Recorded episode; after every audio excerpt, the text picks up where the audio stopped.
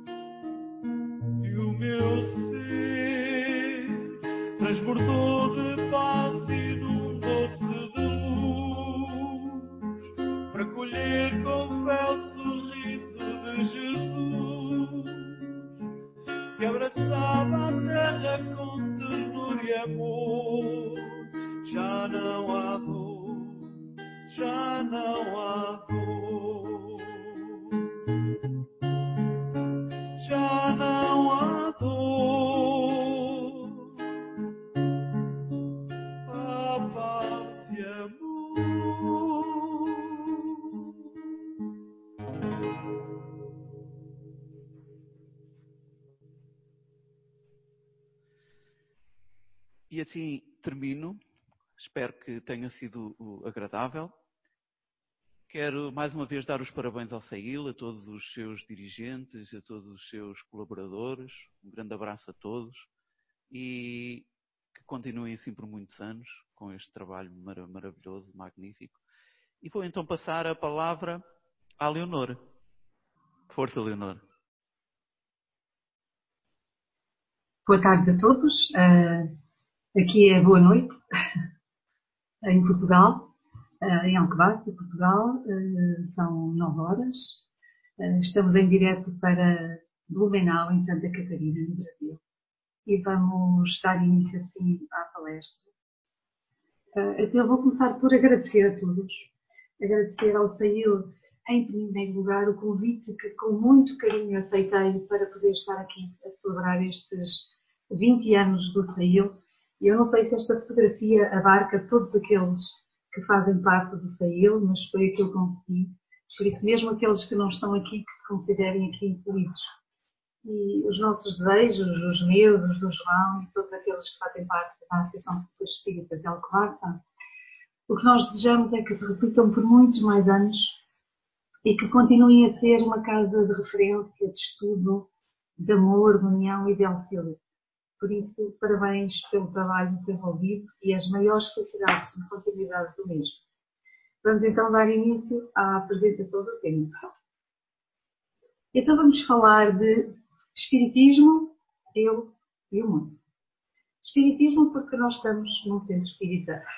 E, e eu, quando eu falo de mim, falo de cada um de nós e o mundo porque nós somos seres do mundo. Falando de Espiritismo e, de alguma forma sucinta, o Espiritismo assenta essencialmente em três grandes pilares, científico, filosófico, cujas consequências ético-morais farão uh, impulsionar-nos à nossa transformação moral e assenta essencialmente em cinco princípios básicos, que são eles a existência de Deus, como a inteligência suprema, a causa primária de todas as coisas, a imortalidade da alma, nós somos um espírito imortal, se tivermos um princípio, não teremos um futuro, a reencarnação, portanto, retornamos várias vezes ao corpo de carne de acordo com a nossa necessidade evolutiva, a comunicabilidade dos espíritos, apesar de se dizer na gíria popular, nunca ninguém veio lá para contar, nós sabemos que sim, ambos os planos comunicam-se. E a pluralidade dos mundos habitados. Então, hoje, em destaque neste trabalho, estarão a imortalidade, essencialmente, a reencarnação, ainda que todos eles estejam ligados entre si. E eu gostaria de fazer um, um, um alerta de que nós estamos a falar de evidências, estamos a falar de realidades comprovadas, estudadas, fundamentadas. Não, não se trata de uma crença, mas sim de uma certeza fundamentada em evidências através de investigações, de estudos, de análises e por muitos autores espíritas e não espíritas. O objetivo de hoje não é expor essas evidências, mas sim refletirmos sobre a extrema importância do que é que este conhecimento pode mudar em cada um de nós. E que impacto pode ter essa mudança na humanidade, à medida que nós também vamos fazer essa transformação em nós. E o tema, o objetivo hoje é fazermos essa reflexão aqui e agora, não estou a renegar o trabalho que foi feito, que é essencial, mas uh, debruçarmos-nos, fazer esta reflexão. Portanto, nós estudamos o passado para perceber como chegámos até aqui, estudamos o futuro para nos prepararmos para o porvir da vida. Então vamos pensar no hoje. Uh, como é que nós agora, aproveitando este tempo que nos é dado nesta reencarnação, vamos aproveitar para nós próprios darmos este impulso que a Terra, ou seja, todos nós necessitamos para mudar. Vamos refletir então no que nós vamos poder mudar aqui e agora. E, e o espírito que cada um de nós é, nesta imortalidade do ser, evolui essencialmente em duas grandes vertentes, a intelectualidade e a moralidade. Até costumamos fazer a analogia da borboleta que precisa das duas asas para voar. A proposta de hoje é, vai incidir essencialmente na moralidade, que obviamente baseia-se na intelectualidade, mas vamos apelar essencialmente à moralidade que esta aprendizagem nos pode trazer, com o papel que cada um de nós pode ter, ou seja, no conhecimento aliado ao bem proceder. E é neste equilíbrio e nesta terra-mãe que todos habitamos que, e que todos estamos ligados, e a pandemia que estamos a viver atualmente uh, vem-nos mostrar isso de forma tão evidente, para quem quer ver, claro, é, é neste equilíbrio que nós vamos poder entender que o pouco de cada um é efetivamente o muito da totalidade. E que há uma grande diferença entre saber e fazer. E o desafio aqui agora para todos nós é fazer. Já não basta saber, conhecer. Nós necessitamos de perceber e de fazer esta diferença. Porque o planeta, o mundo, as pessoas necessitam, necessitam desta esperança, necessitam desta confiança e da preservação da terra para a preservação da vida como a conhecemos.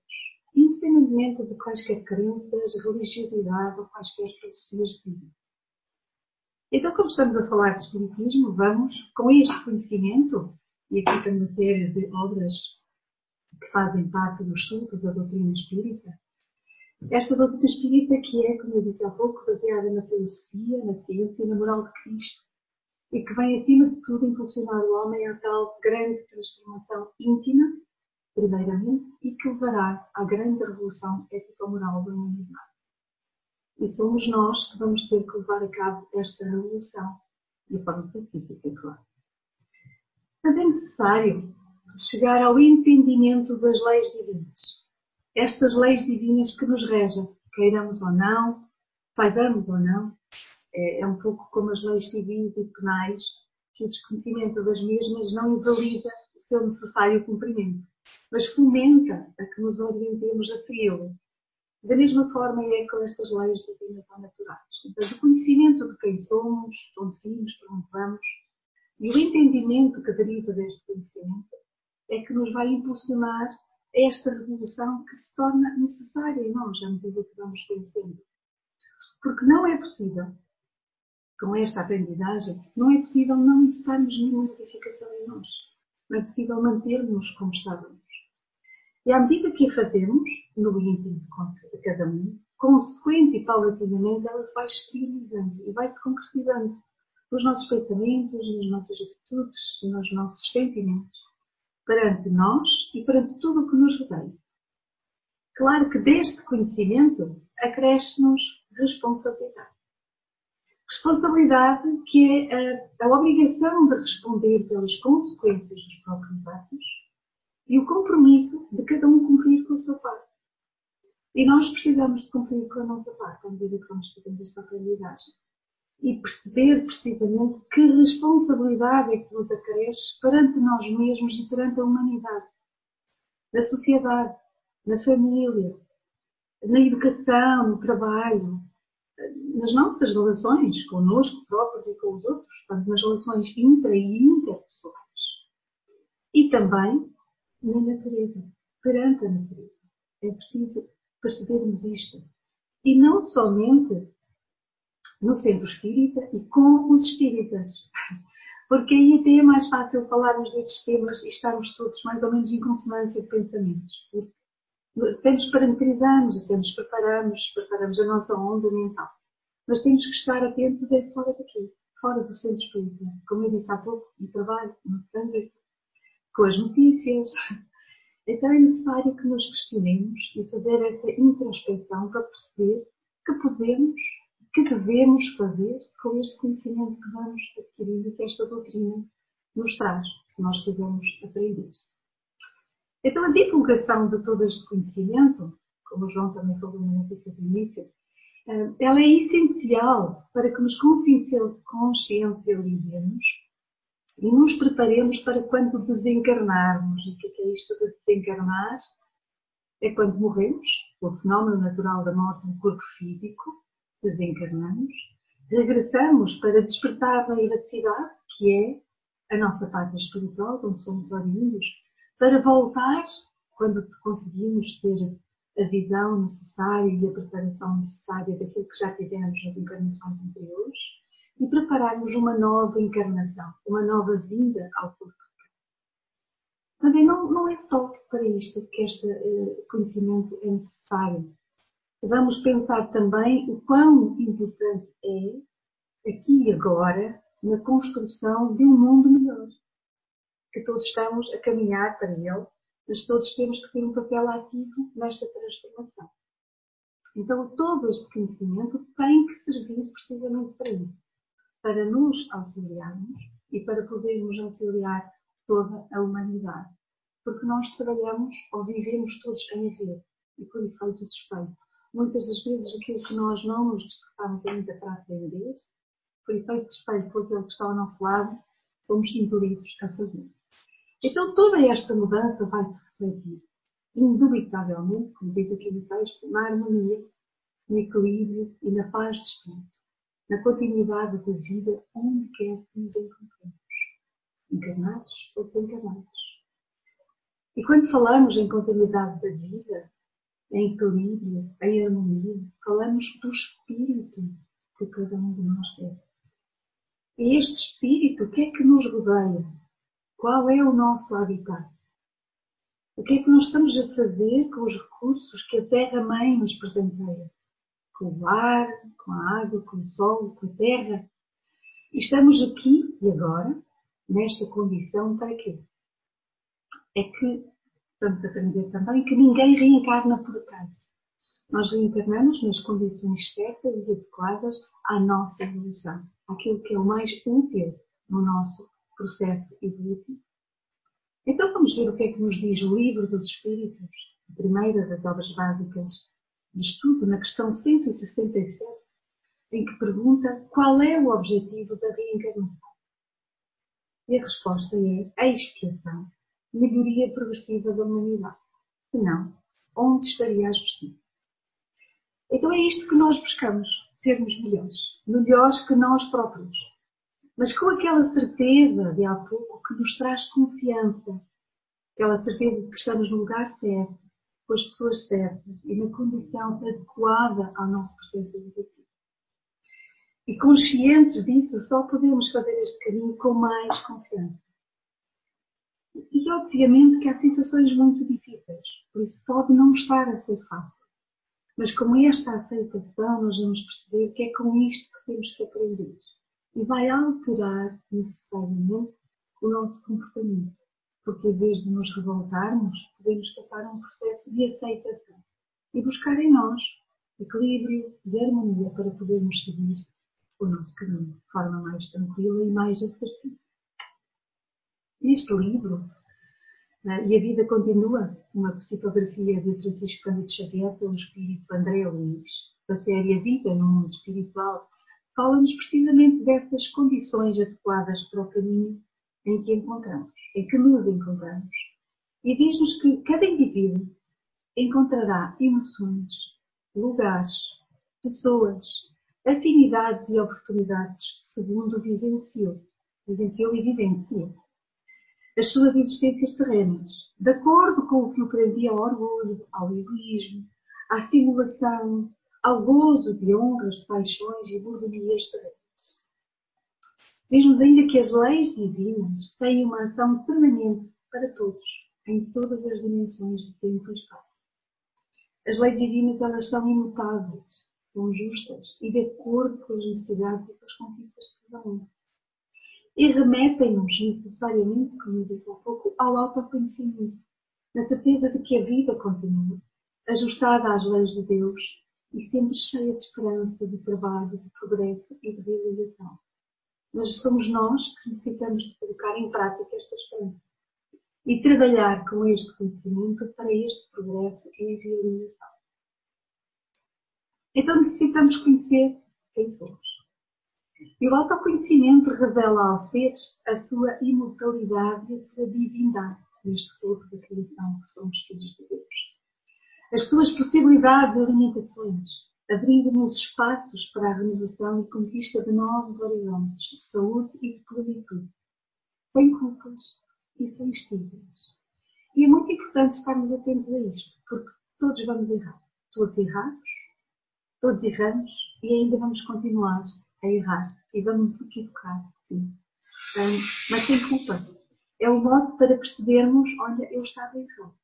Então eu posso fazer diferente. Há um outro caminho. Então eu posso optar por esse outro caminho. É necessário estarmos conscientes de que estamos sempre sujeitos à lei de causa e efeito. Esses erros vão originar consequências. E essas consequências vão nos fazer seguir o nosso caminho, mas sempre dentro desta lei de causa e efeito que vou abordar agora. Esta lei de causa e efeito que Isaac Newton descreveu como a toda a reação corresponde, a toda a ação corresponde uma reação. E chamou-lhe precisamente lei de ação e reação. Nesta lei, falamos das leis naturais ou divinas, que mantêm o equilíbrio, o equilíbrio da criação. E quando com as nossas ações nos movimentamos em desarmonia com a lei, é esta própria lei de causa e efeito que responde no sentido de contrariar essa desarmonia, impelindo-nos ao reequilíbrio. num processo constante de ajuste, de reajuste, que é magnífico termos esta consciência e vivermos-la no nosso dia a dia. É pormos em prática essa mesma esperança e essa mesma confiança. E com este conhecimento, é nossa obrigação fazê-lo, de facto, impelindo-nos a este reequilíbrio. Na realidade, o desequilíbrio é originário apenas em nós mesmos. E da mesma forma que originamos este desequilíbrio, à medida que vamos tendo essa consciência, vamos poder olhar para dentro e perceber. Então, se eu originei este próprio desequilíbrio, eu posso originar o equilíbrio, o reequilíbrio, um tal processo de ajuste e de reajuste. Porque nós somos simultaneamente causa e efeito. Hoje somos o, o efeito de todas as escolhas que fizemos na nossa vida eh, atual, mas no passado, e nas nossas vidas anteriores, nas nossas vidas pretéritas. Mas somos simultaneamente causa dos efeitos que vão ser gerados pelas nossas escolhas de hoje. Então estou simultaneamente a ser causa e efeito. E se eu sou causa e sou efeito, eu sou solução. Agora é preciso perceber realmente, neste encontro de soluções, o que é que nos convém. E aqui citamos Paulo de Tarso, que diz que tudo me é lícito, mas não tudo me convém. E pararmos para pensar e refletir, eh, vamos, através do conhecimento que vamos adquirindo, perceber que nem sempre aquilo que queremos é efetivamente o melhor para nós. Isso faz com que nós necessitemos de reaprender, reaprender a escolher o que é mais útil. E à medida que vamos fazendo esta aprendizagem, até olhando para as nossas experiências que vamos tendo, vamos podendo reajustar a rota, porque percebemos não foi tão bom assim, não era realmente o que eu queria. E aprendemos tudo isto não só nas nossas vivências diárias, mas com esta doutrina porque nos vem trazer, através das evidências e de todo este conhecimento deste ser integral que nós somos todos interligados nesta humanidade e nesta obra da criação. E ainda assim nos perguntamos às vezes o que é que nós necessitamos mais. Porque muitas das vezes esperamos que algo que venha de fora para resolver o que reside em cada um de nós. E muitas das vezes continuamos a reclamar e a acreditar que não somos capazes. Mas somos capazes. Deus não nos dá um fardo superior às nossas capacidades. Somos nós que temos que exercitar essa confiança e empezar esse trabalho. Nós, todos nós, não nós os espíritas só, como dizia Chico Xavier, porque o espírita não é melhor que ninguém. E não é mesmo, ninguém se ilida. Mas com todo este conhecimento, com toda esta, esta aprendizagem que vamos fazendo, temos efetivamente a obrigação de trabalharmos para nos tornar melhores do que que somos. E esta, esta aprendizagem responsabiliza-nos precisamente nesse sentido. É uma demanda para cada um de nós. Claro que isto implica conhecimento implica conhecimento das leis que nos regem. As tais leis divinas que falava há pouco. E que queiramos ou não, saibamos ou não, nós movimentamos nelas. Se as entendemos, vamos nos poder posicionar melhor, como referi também. Então, com este conhecimento, nós vamos poder fazê-lo de uma forma mais consciente, construindo, superando, evoluindo. E como? Podemos nos questionar, não é? Eh, sublimando as nossas virtudes e enraizando-as em nós, para que não sejam momentaneamente, porque às vezes nós até conseguimos um, ehm, estar pacientes, mas ainda não somos pacientes. Então é necessário sublimar, esta é um exemplo, estas virtudes e irmos tornando-as como parte de nós. E valorizar todas as conquistas que passamos, por muito pouco que sejam, ou muito, ou muito pequenas. Superando assim também as nossas inabilidades, as nossas imperfeições que ainda temos e utilizando-as em nosso favor, para o nosso progresso. E como disse o Espírito da Verdade, que, que podemos ler no Evangelho segundo Espiritismo, no capítulo 6, Espíritas, amai-vos. Espíritas, instruí-vos. Eu, eu torço um bocadinho sempre esta frase e, que, e digo espíritos, espíritos que somos todos nós independentemente da crença que tem, da filosofia de vida, da religião, nós somos todos espíritos. Então, todos nós temos que aprender efetivamente a amar-nos e a instruir-nos para podermos fazer esta caminhada em melhor harmonia. E é este amor, amor a todos como a nós próprios e a Deus de tudo, que nós temos que aprender a praticar com tudo e com todos. Porque esta é aquela dimensão do amor que, que Jesus fala e que nós necessitamos de aprender. Então Allan Kardec diz-nos que a educação, convenientemente entendida, é a chave do progresso moral. E é o que nós andamos a fazer no Centro Espírita. A estudar, a aprender e, essencialmente, a reeducar-nos com esta aprendizagem. E a levar também esta aprendizagem, através da transformação que vamos incitando em nós, para aqueles que estão ao nosso redor. E, e devemos ter também a caridade de o fazer, sem impor. Fazemos, por exemplo, agora, através da divulgação, mas essencialmente através das nossas condutas junto daqueles com quem vivemos, com quem nos cruzamos. E que vamos percebendo que esta é efetivamente a chave do progresso, o ensinamento e aprendizagem.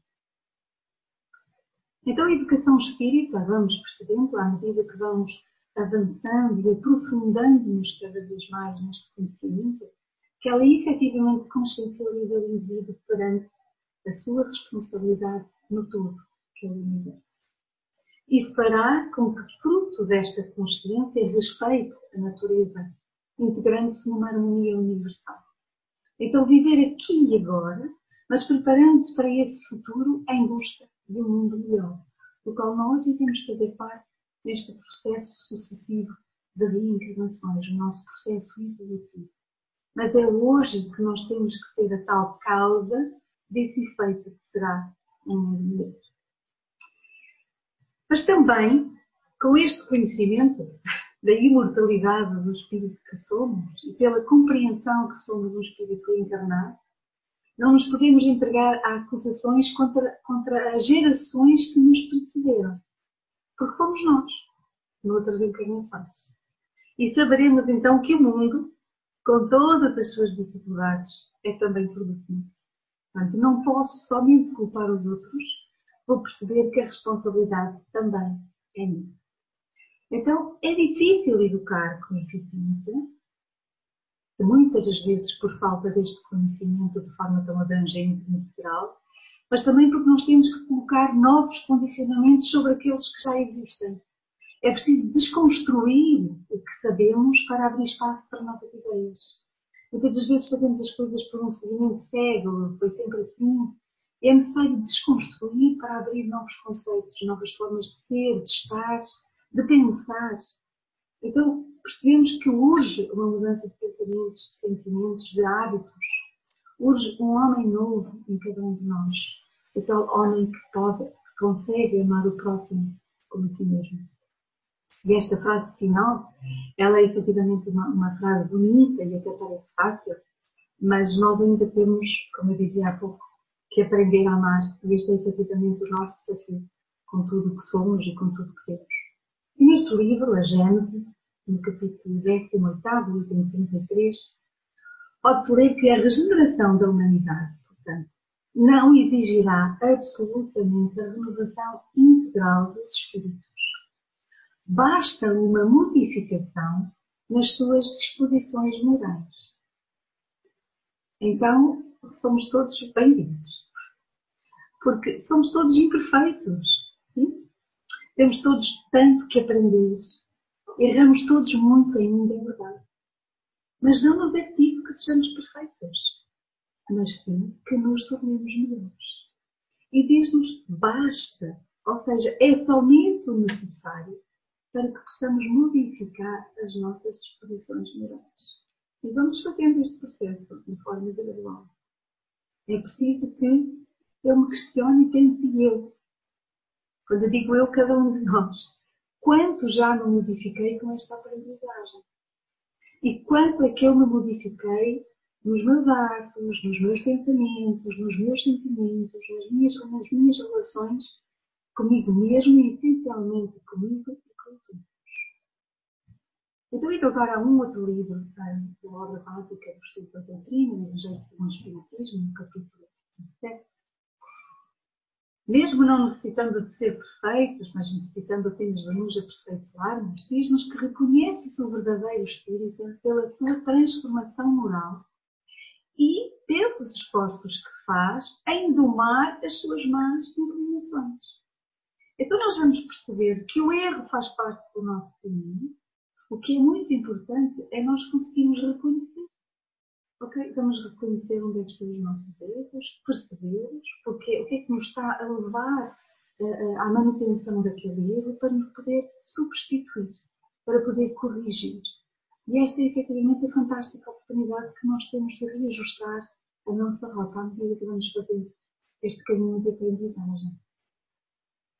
Voltando ao livro dos Espíritos e às leis morais, vou agora à questão 642, onde se questiona, para agradar a Deus e assegurar a sua posição futura, bastará que o homem não pratique o mal? Não cumpre-lhe fazer bem no limite das suas forças, porquanto responderá por todo o mal que haja resultado por não haver praticado o bem. E isto é claro, é muito claro. Mas vamos ver agora ainda na questão eh, relativamente à lei da conservação no princípio 15, isto é a partir da questão 702 e seguintes, mas eu vou me concentrar aqui a partir da 712, em que nos esclarece sobre o nosso compromisso com o planeta. E a pergunta é: com que fim pôs Deus atrativos no gozo dos bens materiais? E porque nós somos um espírito encarnado, temos um corpo físico, temos as nossas necessidades materiais também. A resposta é para instigar o homem ao cumprimento da sua missão e para experimentá-lo por meio da tentação. E qual é o objetivo dessa tentação? É que parece que há aqui uma rasteira, não é?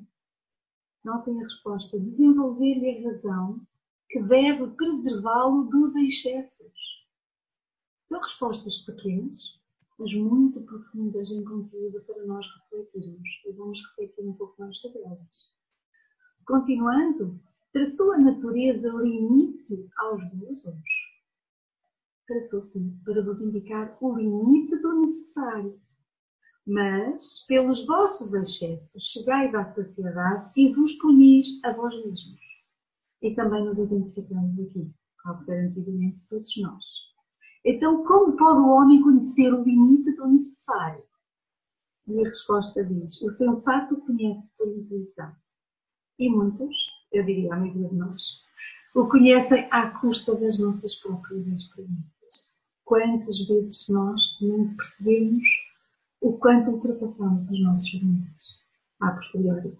Então, mas este erro em que nós possamos identificar que houve esta ultrapassagem pode nos fazer parar e pensar o que eu posso fazer diferente da próxima vez. Então a natureza não traçou o limite das nossas necessidades na nossa própria organização, na questão 716. Sim, mas o homem é insaciável. Por meio da organização que lhe deu, a natureza traçou o limite das suas necessidades. Porém, os vícios alteraram a sua constituição e lhe criaram necessidades que não são reais. E todos temos consciência dessas necessidades que temos e que não são reais. Um, aquele carro, aquela viagem, aquele telemóvel, aquele computador.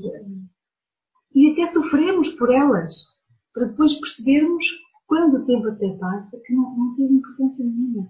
Não foi assim tão importante. Não era de facto essencial. Porquê? Porque não era uma necessidade. Muitas vezes é somente um exagero, um capricho, uma vaidade. E é aqui que nós entramos nos excessos e extrapolamos o limite do necessário.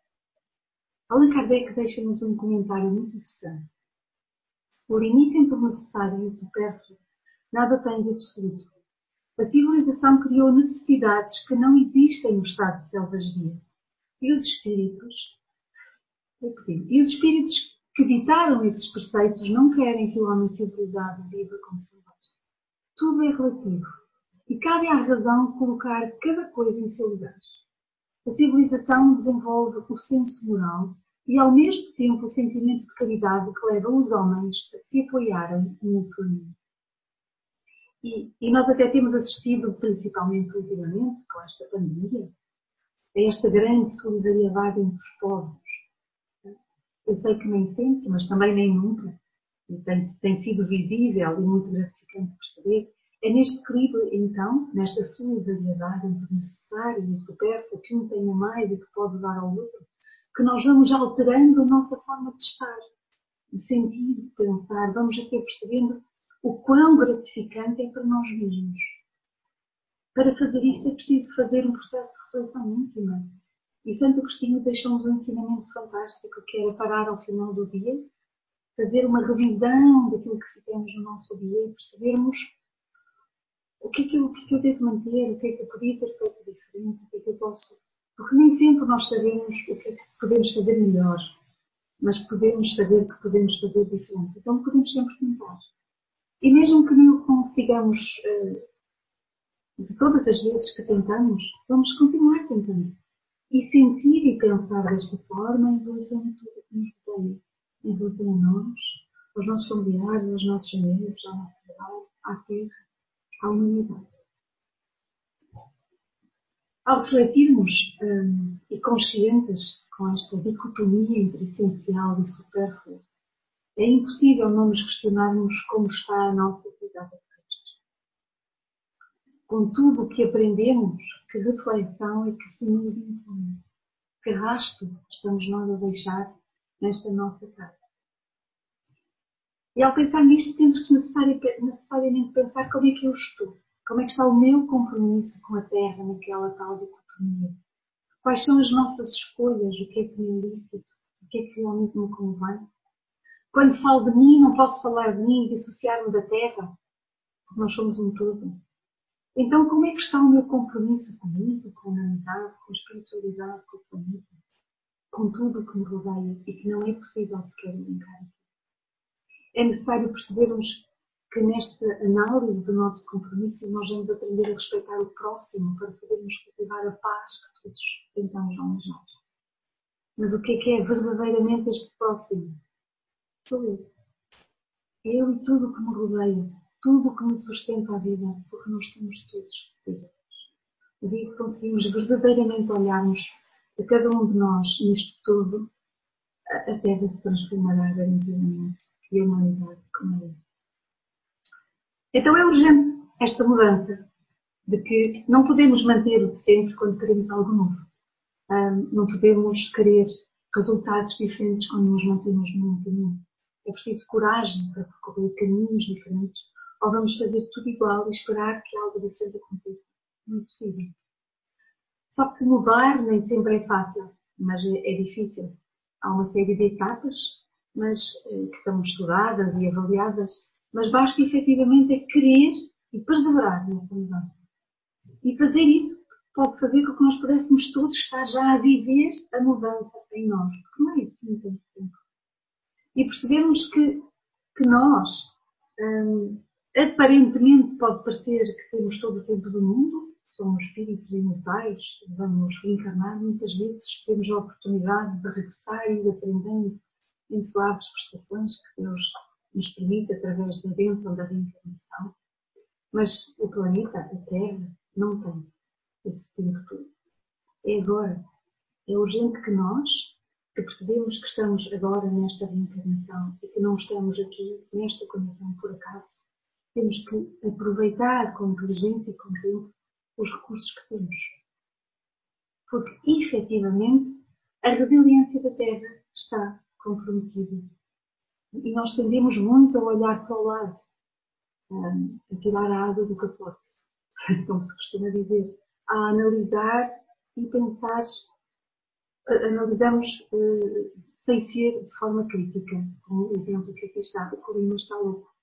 E o menino olha para tudo o que o rodeia e diz efetivamente, claro, é o clima. Mas o clima já é uma consequência e uma consequência de quê? Então, isto é efetivamente um facto crítico. Não estamos a contaminar e a consumir os recursos que são essenciais à vida na Terra. E houve agora um pequeno alívio com, com este confinamento, em que a natureza pôde respirar mais desafogadamente eh, na sequência deste confinamento forçado a que todos fomos sujeitos. Mas também é importante percebermos e estarmos atentos, será que nós aprendemos efetivamente ou vamos voltar a fazer tudo igual? Uh, principalmente quando que, que dita muitas das nossas metas ou das nossas indicações de como devemos depois prosseguir são os chamados números da dita economia sustentável, o que é afinal esta sustentabilidade e até quando estes números poderão ditar esta sustentabilidade. Temos que nos questionar sobre isso. E trago-vos aqui Harrison Ford. Harrison Ford é um ator, conhecido essencialmente como um grande ator, mas ele é também um ativista ambiental. E, ele esteve presente nesta ação, o Global Climate Action Summit, em setembro de 2018, em São Francisco, na Califórnia, onde apresentou um discurso fabuloso que podem encontrar na internet. E eu retirei uh, uma frase que ele diz a determinado momento: a natureza não precisa das pessoas, as pessoas precisam. É claro que agora, neste momento, a natureza precisa das pessoas para corrigirmos o que danificamos mas sem nós, nós já percebemos que a mesma se regenera, como falei há pouco, e como temos visto nestes últimos tempos. Então precisamos de pôr em prática tudo isto que nós vamos aprendendo na teoria. E quando vimos estes slogans, por exemplo, reduzir, reutilizar, reciclar, até parece um slogan quase de, de, de marketing, por exemplo, as empresas desta área, as empresas do lixo, da reciclagem, mas não é é um slogan para todos nós. Nós precisamos de integrar em nós este reduzir, reutilizar, reciclar. E não é só com coisas, é com pensamentos, com sentimentos, com atitudes. Porque senão nós não vamos conseguir, nesta encarnação, fazer esta mudança. Precisamos de fazer esta reciclagem em nós. E é preciso pensar sustentabilidade globalmente e atuar localmente. Parece complicado este trocadilho, mas se nós pensarmos globalmente, vamos ficar com aquela sensação de que não é possível. Esquecemos daquela frase que coloquei no início, o pouco que cada um de nós é o mundo da totalidade. Uh, esquecemos que o areal é feito de todos os grãos de areia, que o mar é feito de todas as coisas. Então a sustentabilidade global vai se atingir com a nossa ação local. O que fazemos aqui, cada um de nós agora, repercute no universo. Então vamos atuar localmente, cada um de nós, cada um fazer o que pode, cada um fazer o que deve, para podermos então pensar nesta sustentabilidade global. E não poderia estar a falar de ambiente, de ecologia, sem falar de André Trigueiro. André Trigueiro, que é espírita, é jornalista, é um comunicador e é, acima de tudo, um ambientalista. É brasileiro também. E ele, falando de ambiente e de espiritismo, trago aqui algumas citações que retirei de um fórum espírita que eu estive presente em abril de 2016. E trago porque ele vem nos trazer esperança, como o tal discurso de Harrison Ford que eu falei há pouco. Ele diz-nos que quem trabalha como jornalista ou comunicador na área ambiental sabe, ou devia saber, da importância de reportarmos os terríveis factos que aludem à maior crise ambiental da história da humanidade, com o devido discernimento e equilíbrio. Por mais grave que seja a situação, e ele diz e creiam é grave mesmo, é irresponsável pronunciar o fim do mundo, quando tantos se esmeram em buscar alternativas à crise climática, à crise hídrica, à destruição da biodiversidade, ao consumismo, à alienação e à dispersão que nos afastam da realidade objetiva de um planeta onde os ecossistemas podem tropeçar se nós não corrigirmos o rumo. Então vamos perceber a questão entre essencial e supérfluo, os nossos excessos e os nossos limites. E continua dizendo que tão importante quanto denunciar o risco do ecocídio é evitar a apologia do caos tão urgente quanto apontar as causas de uma possível tragédia em escala global é renunciar a este catastrofismo barato. Diz-nos que a esperança é o combustível da vida. E não podemos falar destes temas como se não houvesse esperança. Onde a comunicação consegue despertar, conseguir despertar o desejo de mudar, fazer diferente, de unir forças em favor de um mundo mais sustentável, então a missão estará sempre cumprida. E todos nós podemos fazer isto todos os dias, no nosso dia a dia, com os nossos filhos, com a nossa família, no nosso lar. E aqui está mais uma vez um apelo ao pouco que cada um de nós, mas que unidos, pode fazer e que esse tal pouco de cada um de nós, unidos, o ser muito. Então não basta denunciar, como eu digo, o que está errado. É preciso sinalizar rumo e perspectiva. Onde não houver inspiração para mudança, as coisas não mudam. O que vimos há pouco. Caminhos diferentes para resultados diferentes. Diz-nos que o medo paralisa, claro. É preciso coragem para ousar fazer diferente. E diz-nos que a inspiração motiva. E termina dizendo a situação está difícil, mas tem jeito. E porque apesar de difícil, como ele diz, tem jeito. E nós precisamos perceber que sim. E percebemos isto, houve evidências agora durante este confinamento. É preciso percebermos que quem vai dar este jeito somos nós. E que cabe a nós a esta mudança nas nossas atitudes, em cada um de nós. Então, cheios desta esperança, já vimos como está a nossa pegada terrestre, o que fizemos, o que continuamos a fazer e o que podemos fazer com o planeta, questionemos como está a nossa pegada espiritual. E com a humanidade, com a humanidade encarnada e desencarnada, os espíritos que somos todos nós. Uh, falamos da contaminação do ar, do sol, das águas. E quando falamos que pensamentos modelam os fluidos, questionemos como estará a nossa psicosfera como estará o campo eletromagnético em que estamos envolvidos. Porque todos nós estamos imersos nestes fluidos carregados dos nossos pensamentos e dos nossos sentimentos. Então, o que é que fazemos conosco e com os demais? Quanto falhamos a nós e aos outros, originando situações de violência sem necessidade, de agressividade, que por vezes nem nos apercebemos, só depois de acontecer é que vimos, ou que levamos um bate e isto acontece em todos os lados. No nosso trabalho, na sociedade, em casa. Até no centro espírita. Às vezes, se calhar, não nos apercebemos tanto. Às vezes, até não é, pode nem ser de uma forma tão aberta, deveria ser, mas pelos pensamentos. E todos nós também sabemos o impacto destas ondas mentais que emanamos. Então, tudo isto acontece porque estamos em desequilíbrio. Estamos em desarmonia. E vamos entrar aqui em que houve e muitas das vezes estamos em conflito, em desarmonia, porque estamos preocupados ou nervosos com algo que até não tinha tal importância nós temos. O que vai acontecer, vamos reagir em vez de agir. E isso acontece com todos nós. E vivemos isso todos os dias. É importante estarmos conscientes e percebermos que isso acontece para reduzir as vezes que fazemos. Porque ainda vamos fazer. Nós vamos tentar reduzir e estar atentos, atentos àquilo que pensamos, àquilo que sentimos, porque vamos percebendo que é dessa forma que modelamos os fluidos à nossa volta.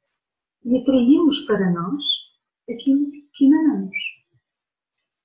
Então, se nós percebemos isto, vamos perceber que com essa emanação, que tipo de miasmas, que tipo de ambiente espiritual vamos gerar ao nosso redor.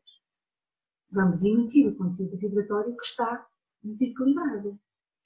Então, com esta consciência, que é através destes pensamentos que nós nos vamos enredando e que vamos criando as tais atmosferas mentais e espirituais, e que vamos ficando presos numa, nesta imensa teia, porque estamos ligados por aquilo que nos une. E se o que nos une for esse registro de desequilíbrio e de harmonia, é nessa teia que nós vamos nos manter um, enredados, passa a palavra.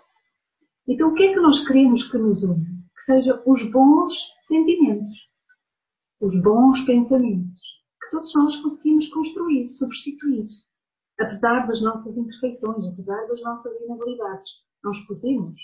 Então nós muitas das vezes criamos estas situações de desequilíbrio por desconhecimento. Se estamos atentos a isto, vamos perceber que depende de cada um de nós a nossa maior ou menor harmonia. Porque quando dizemos que nos é prejudicial, é efetivamente prejudicial. Não favorece a nossa saúde, o nosso equilíbrio, a esperança, a autoestima. Muitas das vezes interfere até com a nossa vontade de viver. É importante estarmos atentos a isto. Porque passa para nós e passa para aqueles que estão ao nosso redor. Então, quando tomamos esta consciência, necessitamos de parar. Parar, pensar, às vezes basta um minuto para conseguirmos mudar de contexto e fazer silêncio íntimo, entrar, estabelecer um reencontro connosco próprios, entrar num reajuste connosco, com, nós mesmos. Chico Xavier falava-nos na, na água da paz. Mas a água da paz era para que nós não tivéssemos uma reação, não disséssemos algo que não deveríamos dizer, meter a água na boca eh, e deixar que a situação passasse para depois poder falar com calma. Mas é importante que nós mantenhamos esta água da paz na boca, mas também no íntimo. Porque senão eu posso estar a calar, mas estou a destilar para o meu interior todo o veneno que se calhar eu iria destilar naquela minha reação. Então é necessário percebermos, refletir sobre estes pensamentos, sobre estes sentimentos, sobre estas atitudes e buscar a paz e a harmonia em nós. Escutarmos e percebermos onde está o meu desequilíbrio. Porque é que eu me afeto tanto com isto? Portanto, encontrar em mim poder ser eu a incitar o meu próprio reajuste.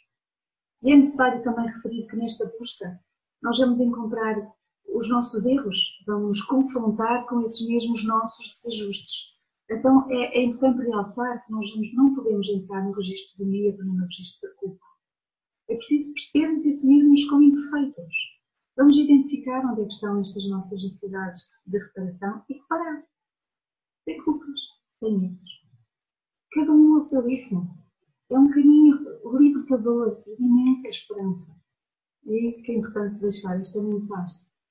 Mas é essencial que tenhamos estes momentos. Porque são, é com eles que nós vamos perceber uh, para poder escolher melhor. Porque vamos perceber que apesar de tudo o que acontece ao nosso redor, a escolha é sempre nossa. Então aqui estas carinhas todas refletir muitas emoções, umas dependentes, outras amorosas, outras sangradas. Mas é importante perceber que, independentemente, independentemente das que estejam ao nosso redor, somos nós que escolhemos. Porque o que está ao nosso redor vai sempre interferir connosco. Mas eu preciso de aprender a escolher como é que eu quero deixar que o que me rodeia me afete. E se eu quero ser afetada negativamente, ou ser o contrário, ou seja, eu posso querer estar sorridente num ambiente tenso. Eu, quando eu digo eu, digo todos nós, se conseguirmos. Ou seja, influenciar positivamente ao invés de nos deixarmos ser influenciados negativamente. É difícil, sei. Mas temos que perseverar no bem e tentar.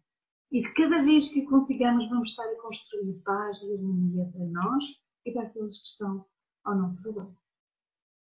Então, voltando à questão 642, em que dissemos que era importante aprofundar e queríamos avançar, aprofundar um pouco mais, um, não basta não fazer o mal. É necessário fazer todo o bem possível. Além de evitarmos o mal, será necessário fazer o bem. Pois que tal postura, pela lei da ação e reação e de causa e efeito, nos assegurará reflexos da mesma natureza.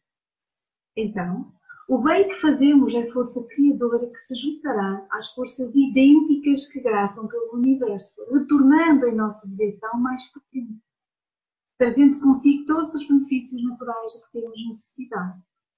É assim que nós contribuímos para a tal psicosfera que nos rodeia. Inversamente, contribuiremos para uma psicosfera mais negativa. Então, estarmos atentos ao que emanamos, porque regressa ampliado para nós e perceber o que é que eu quero que venha ampliar. O bom. Mas que não seja eu a emitir o mal. Ah, quando eu digo mal, refiro-me a desequilíbrio, a desarmonia. E de notar que nós nunca estamos sós. Mesmo quando estamos nestes estados de desequilíbrio e de desarmonia, nós temos sempre o auxílio dos nossos guias. Mas o meu guia não vai alterar o que eu queria para mim. Me vai tentar orientar no caminho porque a escolha é efetivamente minha. Eu tenho livre-arbítrio. Daqui a importância de saber para poder escolher melhor. Mas, continua, isso ainda é pouco, uma vez que será preciso vivenciar o bem no limite das nossas forças, ou seja, fazer o máximo de bem possível dentro das possibilidades e das condições que dispomos. Ou seja, nós não somos perfeitos, já percebemos, mas também percebemos que somos perfectíveis ao longo desta caminhada da imortalidade do Espírito que nós somos. É preciso é que nós perseveremos nessa mudança, nessa mudança de, de melhor procedermos. sem nos limitarmos, sem acharmos que não somos capazes, relembrando sempre que podemos, ainda que pouco, mas podemos, e fazê-lo, avançar. Então vamos necessariamente questionar-nos com todo este conhecimento, com toda esta aprendizagem, e agora? Conscientes de que eu fui e continuo a ser parte do problema, mas essencialmente de que eu sou parte da solução. É um bocadinho como os antídotos, estão sempre no portador do veneno. Então, eu sou parte da solução se eu quiser imprimir estas mudanças em mim.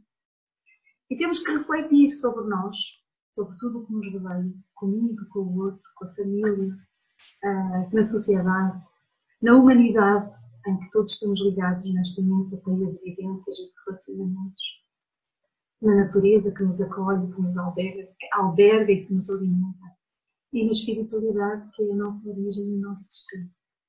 Porque, como vimos, o que emitimos retorna a nós em cliente, por aqueles que estão na mesma sintonia. Então, mesmo aqueles que não estejam e que se encontram em desequilíbrio e nós não nos afinizamos, portanto, não entramos nós nesse registro, também vão beneficiar desta atmosfera que nós queremos, de harmonia e de paz. Então, para concluir, esta, esta consciência, este conhecimento e confiança induzem-nos à necessidade de mudança, para que, nesta insistência que eu tenho vindo a ter ao longo desta apresentação, hoje, aqui, agora, continuemos este caminho de amor que iniciamos. E quando eu insisto neste hoje, aqui, agora, é porque, como vimos, nós não estamos aqui por acaso. Estamos aqui de acordo com aquilo que é necessário para o nosso processo evolutivo. Então é preciso que nós sejamos e queiramos aplicar todo este conhecimento, toda esta aprendizagem e ser a diferença. E questionemos-nos agora uma vez mais. É este o desafio que se nos coloca e coloca-se-nos como um imperativo de mudança e de responsabilidade por uma vida vivida proveitosamente. A vida nesta imortalidade do espírito, conscientes desta lei de causa e efeito, de que reencarnamos de que nos reencontraremos de acordo com as nossas conquistas e com as nossas necessidades de reparação e de reajuste. E terminava com a leitura de um poema, um poema que eu gosto muito de um amigo aqui da Alcobaça, o Oscar Santos, e que aproveito para juntar a esta comemoração de hoje, dos 20 anos uh, do Sail, a celebração de um dia que já passou, 22 de abril, o Dia da Terra, e o Dia do Ambiente, que será no próximo dia 5 de junho. E o poema diz-nos assim, um poema que se chama Que a terra não chore. Na dor da injustiça, na fome do meu irmão, na arrogância da cobiça, na acidez de uma má mão. Terra que chora os seus filhos, mortos sem nenhuma razão, que a luz venha com o seu brilho e abafe toda a escuridão. A arma esperta no gatilho e a, forma, e a fome se converte em pão. A justiça encontra um novo filho, o amor, o coração. O sorriso venha aceso num rastilho que nos inunde numa explosão. Que a terra não chore mais nem ti, e nós, e nós, meu irmão. E pronto, terminei. Esta é a bibliografia e a webgrafia utilizadas. Temos aqui os cinco livros da obra básica do eh, Doutrina Espírito, o livro dos Espíritos, o livro dos Médiuns, o Evangelho, o Céu e o Inferno, a Gênesis, e aquele livro de Chico Xavier, A Vida Continua. E terminava com esta imagem uh, da luz a romper a escuridão, para que nos possa remeter para a confiança e para a esperança no porvir. E que nestes estados de alma que vamos vivenciando e que são tão importantes para nos valorizarmos. Por isso, muita gratidão a todos pela oportunidade de hoje e a todos meu linhagem. Terminávamos então um, ligando-nos também à espiritualidade que nos assistiu e que nos acompanhou aos nossos dias, sem esquecer a presença do nosso Mestre Jesus, esse amigo incomparável de todas as horas. Agradecendo-lhes pelo exemplo que nos deixou, pelos ensinamentos que nos deixou através do exemplo, e pedindo que, apesar de todas as nossas dificuldades, que nós saibamos e possamos fazer este nosso processo de aprendizagem, incitando em nós, em cada um de nós, o esforço para nos melhorarmos o esforço para conhecermos, para aprendermos e para com essa aprendizagem nos tornarmos seres melhores, percebendo, deixando o egoísmo, o orgulho, a vaidade e que possamos interagir entre todos em prol de um bem melhor, em prol de um mundo melhor, de uma humanidade melhor. Por isso, a todos, diante dos vossos pedidos, a nossa imensa gratidão e o abraço. Obrigada.